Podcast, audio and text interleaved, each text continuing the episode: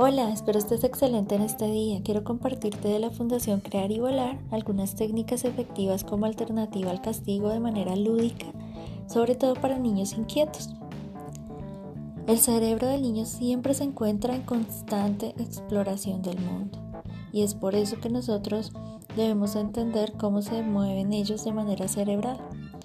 Hay una parte en el campo cerebral llamada el núcleo convex que es la parte de la motivación. Cuando este campo se cierra, se, limita la sinergia de la conexión con las actividades. Por eso, para mantener abierto este campo, es necesario mantener abierta la motivación. Para eso te voy a dar tres técnicas. La primera técnica es la economía de fichas. Es una actividad lúdica. Es el mismo castigo pero a manera de juego realmente se establece eh, responsabilidades que el niño deba desarrollar en la semana. Se pone un calendario en un lugar visible, un calendario creativo y se va a escoger fichas, eh, estrellas, cartas, lo que se prefiera que, que el niño le agrade colocar.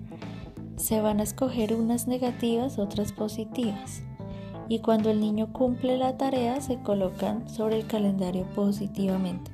Cuando el niño no cumple los objetivos se pone negativamente. A mayor número de, cosas positivas, de logros, de objetivos, pues el niño va a tener un pequeño regalo que le motivará.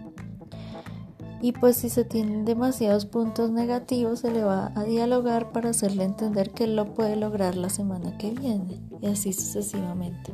Este es un buen trabajo a nivel lúdico y él lo va a entender como un juego. Hay muchas maneras de interactuarlo. Al final voy a dejar un número de WhatsApp si estás interesado en saber más al respecto del manejo de economía de fichas, ya que hay diversas maneras de trabajarlo de manera lúdica y comportamental.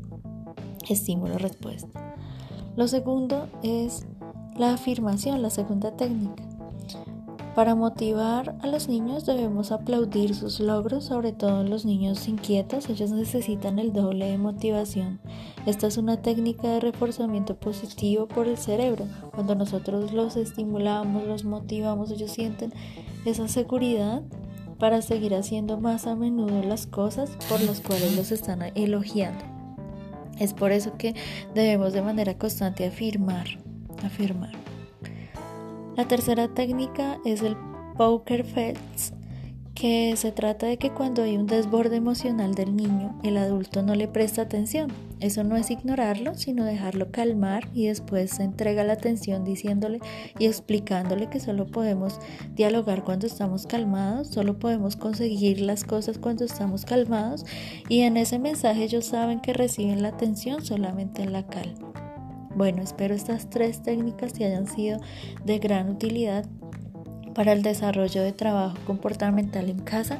Si tienes eh, más inquietudes, quieres socializar más o ahondar más en cualquiera de estas tres técnicas o estos temas, puedes escribirme a este número de WhatsApp donde proporcionaré un espacio para poder educar y, compartir espacios eh, de estos temas. El número es 300 454 2319. Excelente tiempo para todos.